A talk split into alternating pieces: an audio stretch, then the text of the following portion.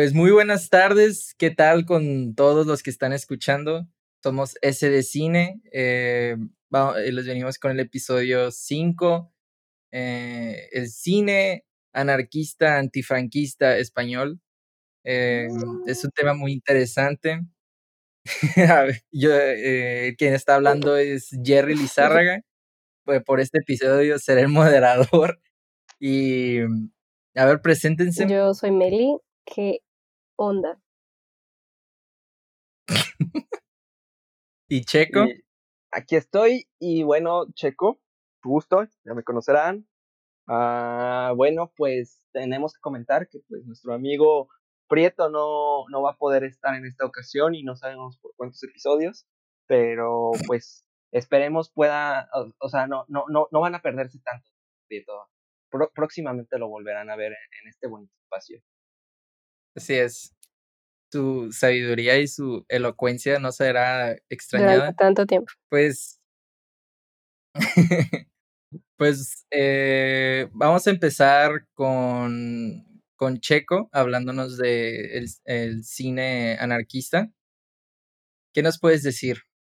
Bueno, bueno, pues yo les digo, de este movimiento, mi primer acercamiento fue a través de, de, un, no, no, había, no le había comentado a mis compañeros se me fue que, que mi primer acercamiento con este movimiento fue gracias a un curso de historia de cine documental, ¿no? Pero, pero en ese, o sea, fue a partir de ahí que tuve acceso a un documental muy interesante, que es eh, y esta sustancia de, de, formación, que el documental lo pueden encontrar fácilmente en YouTube. Es de, uh, lo, lo, distribuyó History Channel, llama El Cine Libertario, cuando las películas hacen historia. Prieto nos iba a compartir un texto sobre un texto de Pau Martínez que se llama Cine y Anarquismo, Pública, Guerra y Exilio Mexicano, que también creo que le, serviría mucho para, entender todo este proceso.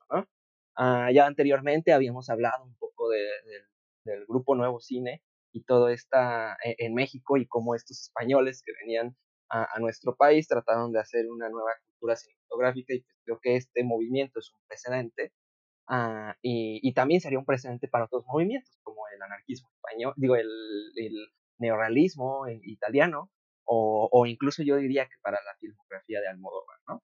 Pero ya yendo así directamente a, de lo que trata, pues bueno, tenemos que situarnos más o menos en, en los años 30, cuando se estaba ah, instaurando la, la, Segunda República de, España y que la monarquía estaba ah, cediendo para ante las fuerzas fascistas, pues ahí ah, sería un ah, entraría mucha fuerza conservadora al país y el gobierno republicano pues empezaría a oponerse, ¿no?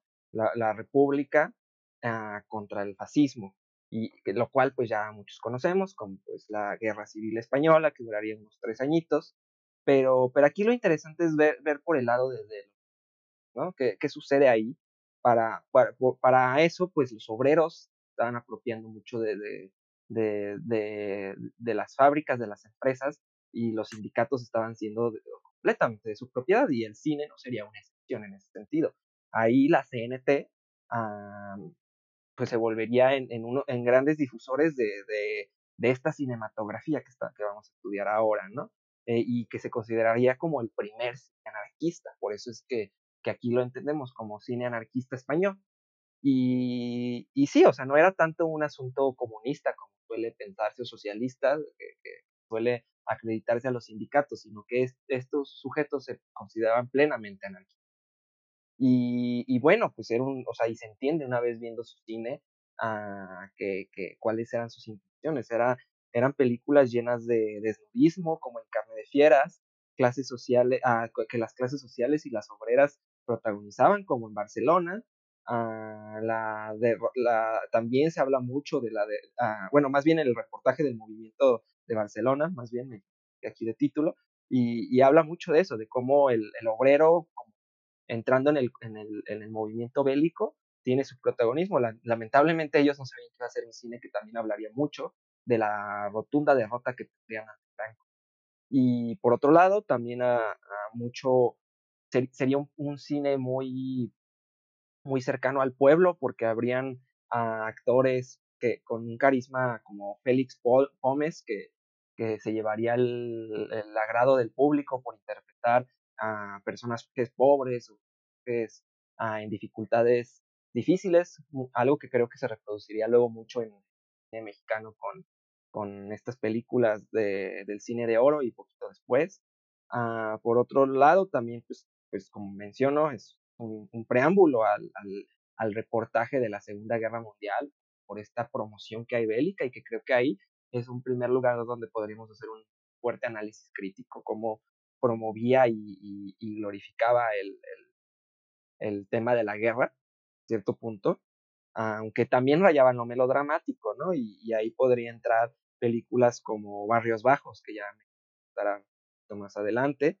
Luego también está el, los musicales, fue un movimiento que también acercaría, ya, ya, ya contando con la tecnología de sonora, pues sería interesante ver cómo, cómo entraría el musical en esta dinámica.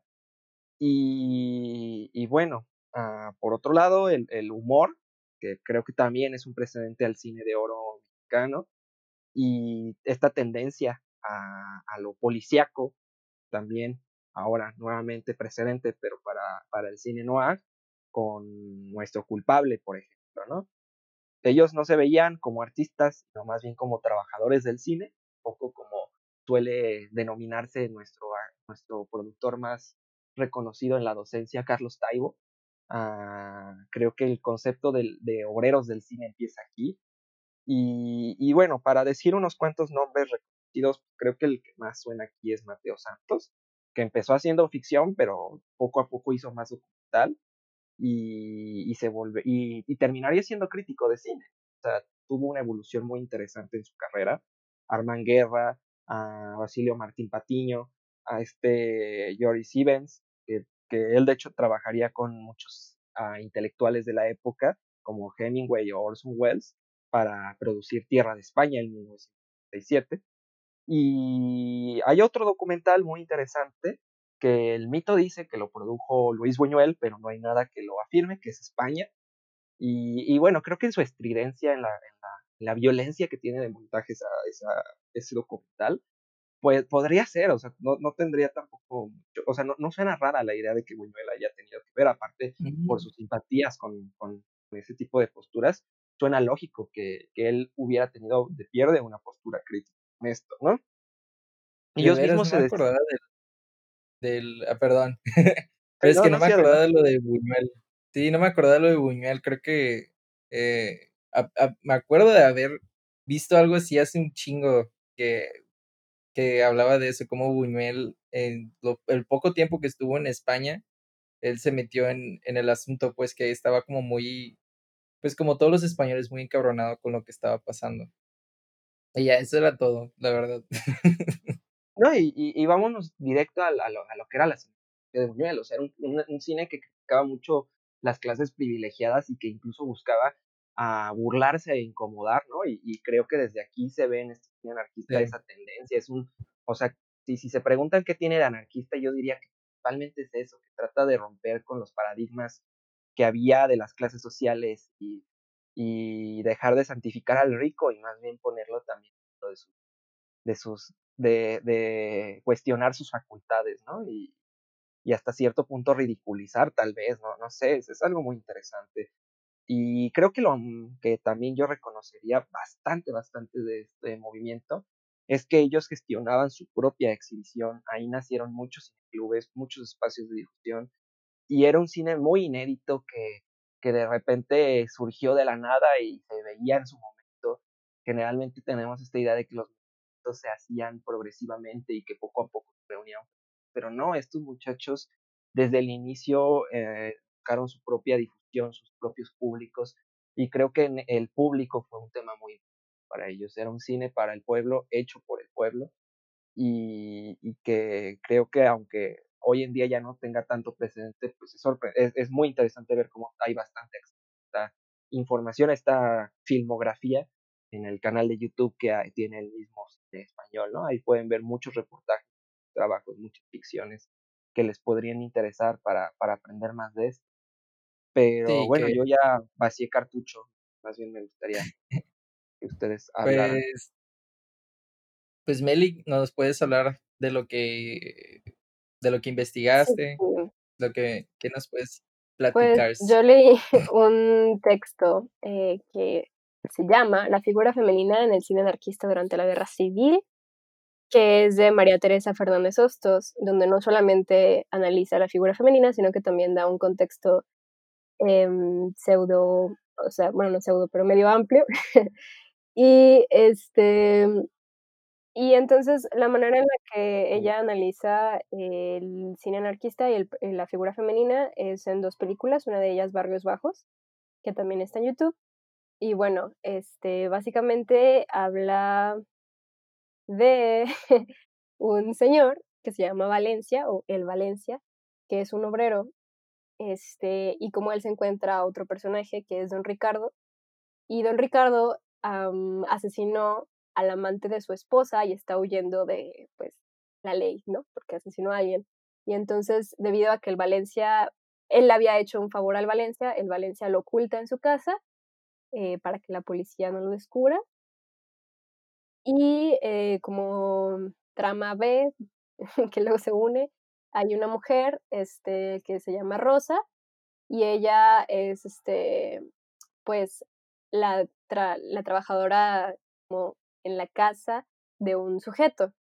Y entonces hay unos proxenetas que le ofrecen a este sujeto eh, tener relaciones sexuales con Rosa y pues él intenta violar a Rosa, ella sin saber que le habían ofrecido esto, y escapa en búsqueda de otro trabajo y también básicamente el Valencia como que la protege y la adopta, pero el Valencia se enamora de ella, este, le, el Valencia es viudo y le recuerda a su esposa y no sé qué, pero Rosa está realmente enamorada de Don Ricardo, entonces es una película donde pues es un triángulo amoroso básicamente, este, pero de hecho, pues la criticaron mucho justo por eso, porque no era tan anarquista como tal.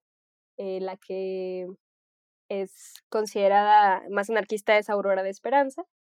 Pero eh, bueno, a pesar de esto, creo que sí se pueden ver ciertos valores anarquistas. eh, no solamente yo lo creo, sino que es lo que menciona eh, María Teresa Fernández Hostos en el texto. Como por ejemplo el hecho de que el protagonista sea un obrero, ¿no? y es un obrero que no solamente es obrero, sino que es analfabeto. Y eh, hay un momento muy interesante en el que llegan los policías buscando a este güey que asesinó al, a don Ricardo, que asesinó al, al amante, esposa, y eh, le piden una identificación a él, a, a, a, el Valencia. Y el Valencia saca como una herramienta, los policías de que, ¿qué es eso? Y el Valencia como, qué mejor identificación de un obrero que la herramienta con la cual trabaja. Y entonces sí hay como mucha pues ahí, wow. ahí atrás hay como este, esta ideología protegiendo a los obreros y cómo los pintan o cómo lo pintan a él, a el Valencia como el héroe que eh, termina sacrificándose porque, o sea, que primero ayuda a, a, don Ricardo, también ayuda a Rosa y termina sacrificándose por ambos. Este, ¿qué otra cosa? Pues la dignidad de las personas con menos recursos, básicamente menciona en muchas, lo de que es analfabeta no solamente se menciona una vez, sino varias, y sin embargo, aunque sea analfabeta, él quiere aprender a escribir y a leer, ¿no? Es un héroe protector, este, y aparte tenemos esta clase alta, eh, que son los proxenetas, siendo los villanos. Y un poco eh, lo que hace este, María Teresa o Fernández Hostos, la misma persona, este, en este texto eh, que les digo que es de análisis del rol femenino, es, este, pues, analizar a los dos personajes que son tanto, bueno, Rosa, que les digo quién es, es quien escapó de su jefe y de estos proxenetas, y otra chica este, que se llama Mae, que es prostituta. Y entonces tenemos la representación de la mujer eh, de dos maneras, que siempre es como la casta o la prostituta, ¿no? La que pues básicamente no es casta. Y pues Rosa es la casta, Mae la que no, y entonces Mae termina siendo como este personaje de que mmm, básicamente como ella se lo buscó por ser prostituta y por apoyar esto. Y detrás de eso también está, o sea, hay una crítica al capitalismo porque es básicamente esta crítica de que debido al capitalismo sucede la prostitución, donde se venden los cuerpos de las personas. Este, pero eh, lo que menciona esta autora en su texto es que mm, es curioso porque el anarquismo eh, se opone al amor romántico que presenta Barrios Bajos. O sea, por lo general los, eh, en, el anarquismo se, se apoya el amor libre, ¿no? Y el amor romántico es más visto como una estructura este, de, poder. Eh, un, pues sí, este... Pues no se libra entonces, ¿no? Como de... Entonces, en ese sentido hay dos cosas que Barrios Bajos como que no...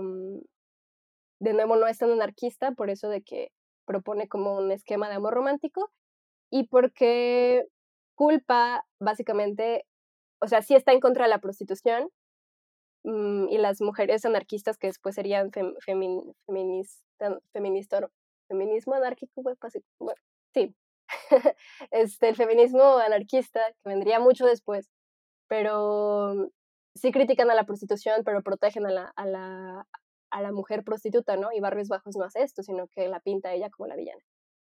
Y pues nada, este es interesante porque como les digo, fue criticada esta película por no ser tan anarquista como se supondría que tenía que ser el cine este, anarquista, pero eh, justamente quisieron hacerla así, como un poco más llamativa, más, este, ¿cómo se ah, comercial, más hollywoodense incluso, para que la gente le llamara la atención y dijera, oh, vamos a ver esta película, y entonces que tuviera como estos pequeños mensajitos ocultos, ¿no? De que, ah, el obrero es el bueno, y este, estos güeyes, los que tienen dinero son los malos y los policías son los malos y todo eso. Y pues ya, y fue una de las películas como más vistas en España en su tiempo. Y ya después le, le siguieron otras películas este, anarquistas. Y es de 1939. El reportaje que mencionó Checo es de 1936 y viene pues antes, este, donde básicamente pues, que, se ve en el reportaje, como esta lucha en contra de, pues sí, ¿no? La guerra civil, básicamente. Y como nos dice Checo, realmente, eh, pues terminarían perdiendo. Sí, está muy triste eso, como que es lo, es lo que decías, ¿no, Checo? De que es, es como una visión optimista, pero pues viendo cómo les, cómo les fue en verdad, está medio triste. Pues eh, yo, yo investigué sobre el cine que salió, pues no después, pero sí más o menos, es lo que yo veo. Eh, investigué sobre el nodo, que es, el nodo son las siglas o pues la abreviación de noticiarios y documentales.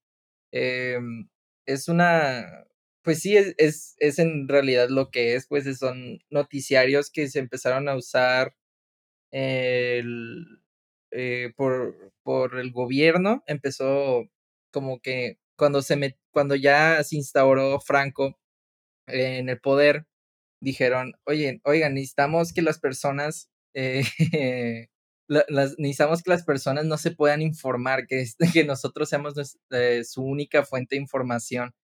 Y, ya desde ahí empieza mal, ¿no?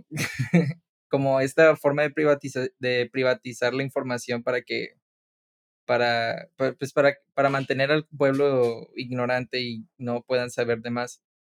Eh, este cine se me hizo interesante porque pues está como muy, está muy, es que no sé ni cómo describir lo, lo, no sé, es como, me recordó mucho a la, a, a, la, a la burla que hacen en la película de James Franco y, y Seth Rogen de Kim Jong-un, donde, donde, o sea, donde se supone que los norcoreanos creen que Kim Jong-un no puede cagar y ponen al héroe, los ponen como si Kim Jong-un fuera un superhéroe.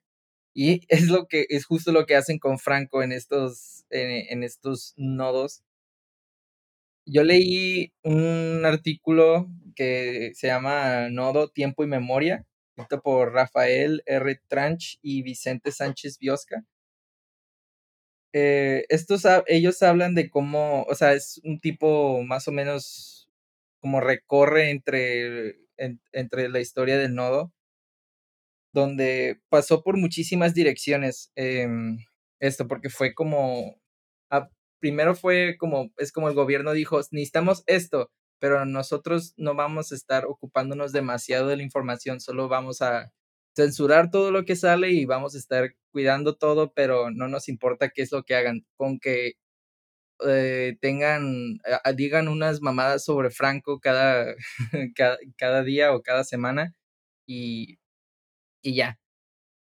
Em, esto, eh, sí, la verdad es que no hay mucho que decir sobre el nodo. Ellos trataron de, eh, ellos trataron de hablar sobre la españolidad, que es como le mencionan, que es sobre cómo, cómo, cómo debe ser el español, cómo debe tener eh, pues muy fuertes sus valores religiosos y muy, muy fuertísimos sus valores morales y políticos y cómo y, y cómo Franco es el, el, el icono de todo esto y pues cada vez que hablan de esto ponen la iglesia católica y y así la verdad es que es bastante no es nada sutil en cuanto a la en el aspecto propagandístico, como se diga, eh, no es para nada sutil. Este, eh, nodo, pues era la única era, la única fuente de información que tenían las personas en su, en su momento.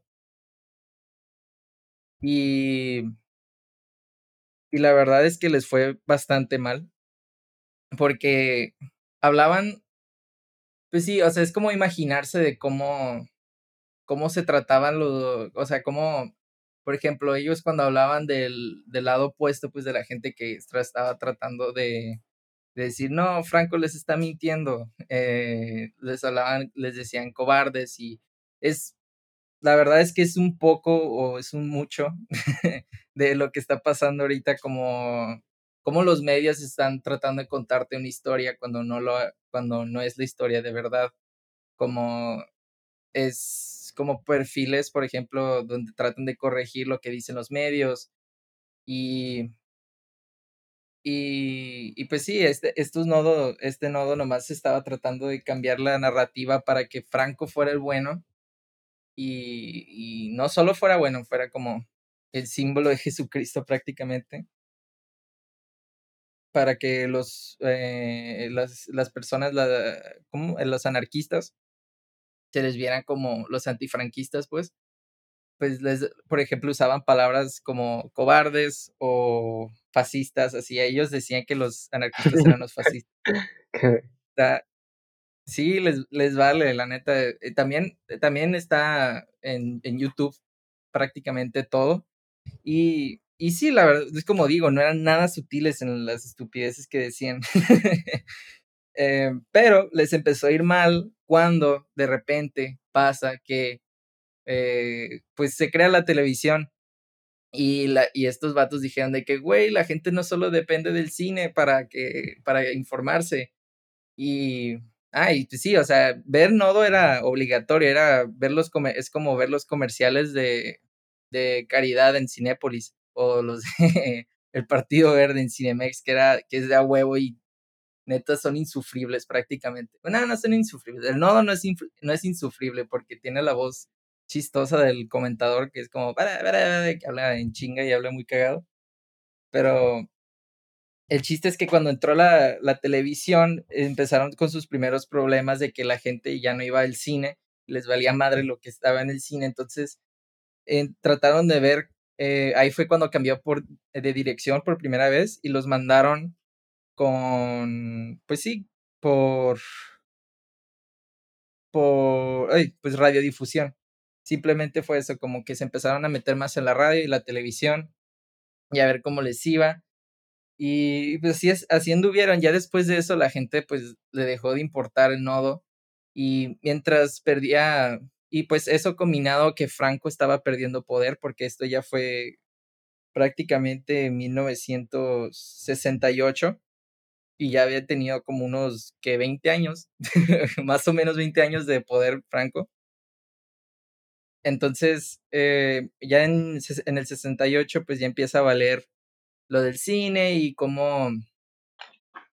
Y, y luego también hasta quitaron lo mandatorio, que era ver el nodo. Antes era de huevo ver los, los 15 minutos en el cine y luego ya lo quitaron.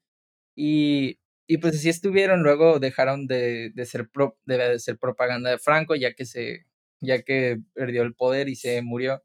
Y ya que entró el rey Juan Carlos, siguieron, pero pues ya no era lo mismo para ellos. Ellos solo querían decir que, que Franco era el, el héroe religioso que todo el mundo necesitaba. Y pues entra este Juan Carlos y ya el nodo es nomás lo que ves, lo que ves hasta ahorita, o sea, lo puedes, puedes ver como en la actualidad, pues son prácticamente, es, es prácticamente lo mismo, son como tours que hacen los políticos a ciudades que normalmente no iría una, una persona, pues como, eh, mira, como este rey fue a un pueblito. Es como que, wow, este rey es tan compadre de todo el pueblo. Y pues nomás, o sea, siguen tratando de venderte una realidad que no es, pero no es tan, no sé, no sé, no es tan dramatizada como las demás, supongo.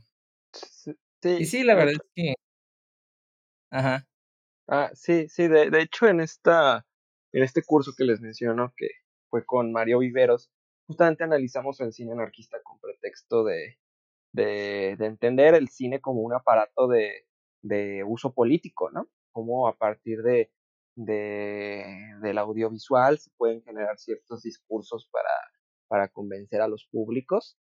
Y, y creo que aquí es justamente donde aplica lo, lo, lo que mencionó mi maestro, ¿no? O sea, creo que este cine, uh, tanto del nodo como del cine anarquista, había una intención política. Y pues ya, o sea, creo que lo más evidente es aquí quién, de, de qué lado nos vamos a poner, ¿no? Y, y tal vez nuestras escuchas. Pero, pero finalmente es interesante ver qué herramientas usaron. Y no sé, creo que me gustaría saber contigo, Jerry, que tuviste más chance de, de, de, analizar el nodo. ¿De cuál sí. sientes que hemos conservado más tradición?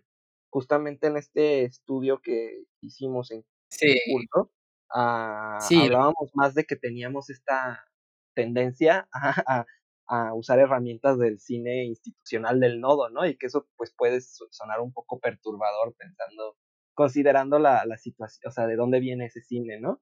Pero... Sí, pero... no mames.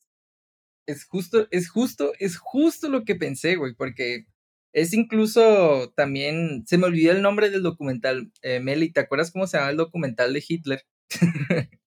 De hecho, eso, eso, el triunfo de la voluntad. Ajá, el triunfo de la ah, voluntad. De Lenny Riefenstahl. Sí. El, el, el pedo con esto es que es, es justo, neta, si ves Nodo y si ves el triunfo de la voluntad, ves como estos, estas piezas, no sé cómo decirles, estos mini documentales, están hechos para las personas que, que los van a ver. Es, muy interesante la forma en que, en la forma efectiva y, y, de veras cómo funciona para manipular lo que la gente piensa, manipular lo que la gente puede pensar sobre un evento histórico, porque usan, usan ejemplos de, de, por ejemplo, de, les dicen tragedias históricas a la, a la, a la tradición española Sí, les dicen como que son unos destructores de la tradición española y es como, y, y, luego te preguntas, ¿qué es la tradición española? Ah, no, es lo que digo de que son los valores religiosos, son los valores de políticos, son esta forma de pensar, este como, digamos, de dogma que tienen que seguir los españoles para, para, pues, para ser personas, para ser como seres funcionales en la sociedad. Y lo que es lo que me recuerda muchísimo a cómo usan los medios, por ejemplo, a, para, pues para, para los presidentes de ahorita y para todos los presidentes que han ido después. Es como, ah, güey, hay que copiarle a Joseph Goebbels. Y, luego de Joseph Goebbels, o sea, es como copiarle a Frank, a, al nodo. En verdad es muy, está muy cabrón ver cómo estos, estos medios o sea, funcionaron en su tiempo y pueden hasta funcionar ahorita. Como, digamos que tenemos un líder aquí en México, digamos que nos está mintiendo con cada palabra que dice y nos quiere decir y nomás, nomás está tratando de manipular la realidad para que nosotros, manipular la verdad, no realidad, manipular la verdad para que nosotros creamos lo que, lo que para su agenda política. De eso se trata todo, todo este tipo de cine y este tipo de cine lo puedes, lo puedes ver en los mini comerciales que ves, en los, en, el, en los discursos que tienen. Es, pues es una cosa muy impresionante que te hace que vale mucho la pena destacar. Y gracias por preguntarme, Checo. Ah, Porque, ajá. No, a decir que, este, o sea, podrán corregirme, pero aparentemente el cine nace como así, ¿no? O sea, eh, para, con usos propagandísticos. Este, o sea, no nace, no, me refiero a que nazca, pero como que, por ejemplo, lo vimos con Griffith, que pues finalmente está hablando de una ideología en específico, que es la racista, pero que también es como la cristiana y todo esto, e intentando convencer a la gente que vea eh, la película de que eso es lo chido, ¿no? De que discriminar o, o, que no están, o que los negros son malos, los blancos son buenos. Eh, y también, por ejemplo, eh, pues, aunque sea distinto, pues también Eisenstein, pues según lo que yo sé, eh, dice que el cine tiene que tener un discurso, ¿no? O sea, o algo así, pues. Porque estaba también, según lo que yo sé, repito, André Bazin, que como que él se... Mm, él pensaba en otras cosas o pensaba que el cine tenía que imitar la realidad, mientras que Eisenstein pensaba que eh, tenía que tener un discurso, ¿no? Según yo. Y pues no sé. sí, Sí, creo que es un poco difícil podernos categorizar como personas capaces de, de, afirmar cómo nace el cine y, y, y, y, o sea, sí, yo no, yo no me quisiera posicionar como alguien que va a afirmar cómo nace el cine y exactamente cuál es su. Algunos dirán que fue algo más científico y tendrán argumentos muy sólidos, o sí lo verán puramente como arte, otros desde esta perspectiva política. Yo la verdad no, no me atrevería a, afirmar ningún lado, porque para empezar yo no estuve ni en la creación del cinematógrafo ni del endoscopio, y, y, aún así y aún así creo que es difícil, es muy riesgoso afirmar que de verdad el cine es algo plenamente político o nace plenamente por, por las, la militancia política o, la, o los discursos, pero definitivamente hay algo muy presente, ¿no? Y sí ha sido algo que se ha reproducido desde el, la Unión Soviética con Eisenstein, a el cine Ojo de Bertov, a este, y, y, para este lado, pues sí, Griffith, como a, que ya exploramos, y, y, sigue siéndolo, ¿no? Y vamos a estar viendo muchos movimientos que tienen esa, esa vertiente, y, y sí, o sea, no, no sabría decir si es como de verdad la raíz de esta, este tema, pero, pero de que es algo importante y de que perciben estas producciones, sí. Y entonces, Sí, sí, yo solo no, no quisiera. por eso me corregí. quizá no, no está bien decir que nació, pero me refería como, o sea, en muchos, muchos personajes, en muchos personajes importantes en el cine o en cosas que, como ya dijeron ustedes, marcaron lo que posteriormente haríamos, pues estaba eso, ¿no? Y sigue estando, eh, como el uso del cine como una herramienta propagandística o de un discurso en específico que por eso pensé después como, bueno, no, no, nació como tal, porque antes ya existía el cinematógrafo y más bien era como una actividad, como un circo, por eso mi corrección, pero bueno, amigues, no nació así. pero eh, a eso me refería, que parece que sí es algo muy importante, pues, en todo esto. Pues que el chiste es que por eso se hace que es, está chido que hayamos visto a Griffith eh, la, la vez pasada, porque justo justo es el dilema de, ah, es que el cine, es que el cine es nomás un espectáculo, pero no es cierto.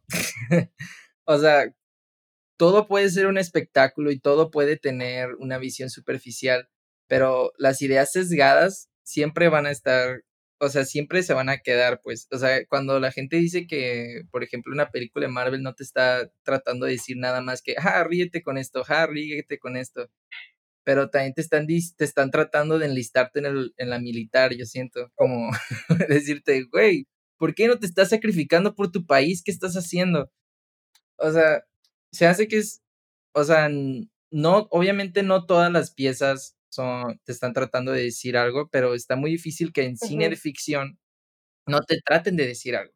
Es, sería como muy ingenuo decir que, no, pues nomás me está diciendo que, que, que el, el Iron Man, el Iron Man es bueno y que el otro está malo, pero no, o sea, es normalmente el héroe y el villano son, o sea, son representaciones de la, de la ideología de la persona que está escribiendo, como normalmente el, o sea, como que el discurso más, más como el discurso justo de barrios bajos que dices, Meli, como dicen, capitalismo malo, obrero bueno. O sea, pues sí, es, es, se hace bastante como ingenuo decir como que no, el cine no, es, el cine es meramente un espectáculo. Es, pues es lo chido, se hace que es lo más chido del cine, que no, o sea, es una, es un conjunto audiovisual que te está, o sea, que en verdad te puede hacer cambiar de ideas, te puede, no sé, te puede transportar a otra realidad y, y ver las formas, verla, ver el mundo de una, de una perspectiva diferente y por eso se hace que es, está chido valorar, valorar cine como, como el cine aburrido, porque en verdad te reta a, a decir como que, ay, güey, no había visto las formas así, porque justo, eh, justo también en, el, en la época de oro, nomás hubo una directora mujer y, y, y, y, simplemente e, es, es, sí, sí, hay un document, hay un mini documental que subió en YouTube el, el CCC o el SEC, no me acuerdo, pero uno de, una de esas, es, es, un documental donde está hablando la, la directora, se me olvidó su nombre, que hizo La Negra Angustias y dice como que, pues, ¿qué te puedo decir? Yo estuve trabajando 50 años en el cine y nunca tuve en crédito, nomás tres películas y las tuve que hacer yo con mi hermano. y pues está bien triste pensar, pensar como decir como, ah, Simón, no existe, no existe un mercado dominante cuando claramente lo hay pero simplemente hay, hay que ver como que, no sé, simplemente hay que ver de una forma más crítica lo que vemos. No decir, ah, pues nomás, nomás es el héroe bueno y el malo mal y el malo malo. ¿Quién está de acuerdo? De, quien hablabas era esta Matilde Landeta, que sería interesante luego darle un espacio, que es una de las primeras cinematógrafas que tuvo nuestro país y que pues representa un, un, gran precedente justamente para el rol de la mujer en el cine, no, no solo de oro, sino en nada en, la, en nuestra historia del cine. Aparte su historia es muy interesante de cómo se desarrolló. Pues muy bien, Checo y Meli. Eh, ¿Creen que ya pueden decir lo último que pueden decir sobre el cine anarquista español, antifranquista o pro-franco? Bueno, para concluir. Era, bueno, creo que el anarquista no era pro Frank. Sí, no, es que hablamos de los tres. Pues sí. hablamos del, ajá. Bueno, sí. para, para concluir. Ah, bueno, pues yo puedo decir que. Ah, bueno, adelante. No, no, no, pues es que yo no, yo no sé si tengo nada más que agregar, honestamente. Eh, nada más que me quedo como con curiosidad de quizá ver después un poco más de cine anarquista o eh, revisar en qué otros países existieron movimientos similares a el cine anarquista, supongo.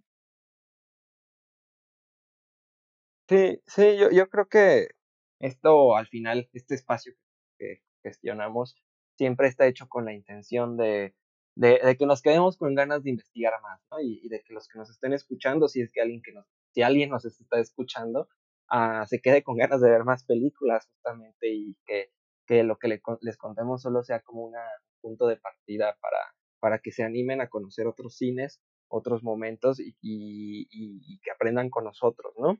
Entonces, obviamente, eh, probablemente los que hayan, estén escuchando esto tenían ah, y que esperaban un, un cine por anarquista algo relacionado al punk, pues yo creo que muchos se decepcionaron, ¿no? Pero, pero no deja de, de, ser bastante uh, interesante todo este tema. Y, y, pues, vaya, que les digo? Uh, creo que es uno de los mejores ejemplos de, de, de cómo el, el, el, discurso cinematográfico o, documental influye mucho en, en, cómo puede pensar un pueblo y, uh -huh. y, que nos ayuda a repensar justamente qué, qué se reproduce. De hecho, pues, bueno, otra vez. Entonces, creo que eso es todo por mi parte. Eh, pues lo pensábamos eh, nosotros con Griffith también, cuando salió todo esto de la película, ¿cómo se llama, güey? La mexicana, El Nuevo Orden. Ajá, y como Michel Franco decía de, que nuevo pues, orden de pienso que el cine no tiene no tiene, no dice un discurso. Estaba aquí buscando a ver qué había dicho, pero no lo encuentro. pero el punto, ajá, ajá. Pues simplemente que, nosotros, eh, bueno, Checo y yo, que tenemos la intención de o hacer cine o hacer artes audiovisuales, pero también la gente que en general solo vemos cine, pues como dice Checo, que, bueno, y como dijo Jerry también, que reflexionemos qué es lo que lo que estamos viendo, ¿no? Y, y, qué es lo que queremos decir y qué es lo que nos están diciendo y qué es lo que consumimos. o sea, no, no, yo, yo no diría tanto como que se me hace como quizá incrédulo no hacerlo, porque sí creo que en algún punto todos como que hemos ignorado los discursos que nos dicen los medios, pero sí pienso que es una práctica importante que hay que implementar y que se nos enseña a implementar a nosotros que pues estudiamos esto, pero que también hay que hacerlo todos eh, los que tenemos, pues, eh, yo creo que todos, ajá, no necesariamente si vemos solamente cine, sino pues porque también esta manipulación de los medios también está en la televisión, en la radio, en redes sociales y en todos lados. Y pues ya, pues sí, sí hay un discurso en las películas y sí hay que ser cuidadosos con lo que decimos y con lo que consumimos.